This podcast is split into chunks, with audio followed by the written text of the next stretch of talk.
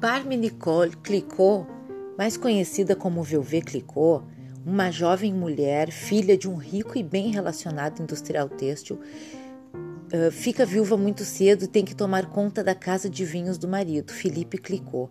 Aqui começa uma linda jornada de empreendedorismo de uma mulher que recusa a submissão e ultrapassou os rígidos limites impostos ao sexo feminino no século XVIII e XIX. Foi criada para ser mãe e esposa, mas o destino fez com que ela controlasse a sua própria vida.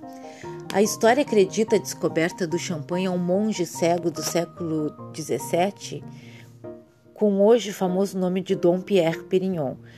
Ele foi um talentoso fabricante de vinhos e um dos maiores degustadores da história vinícola, mas ele não descobriu como manter as bolhas do champanhe na garrafa. Na verdade, quando isso ocorria naturalmente, ele tentava tirá-las. O fato é que o champanhe não foi descoberto na França. Os ingleses foram os primeiros a aprender o segredo de fazer o vinho espumar e os primeiros a lançar mercado no mercado champanhe com bolhas.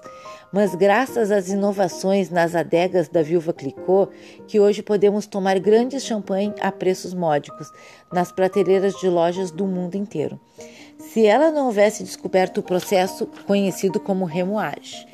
Aos 40 anos, Barbie Nicole era uma das mais ricas e famosas empresárias de toda a Europa e uma das primeiras mulheres de negócio a liderar um império comercial internacional. A trajetória da viúva Clicquot tem raízes na pura audácia.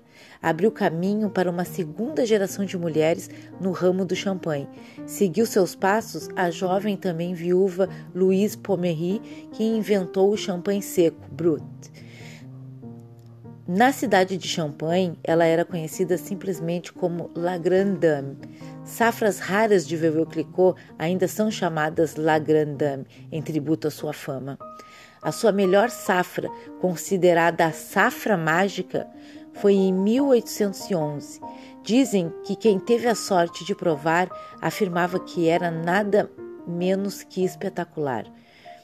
Este livro eu levo uh, comigo sempre em minha memória, como sinônimo de força, audácia e muita coragem.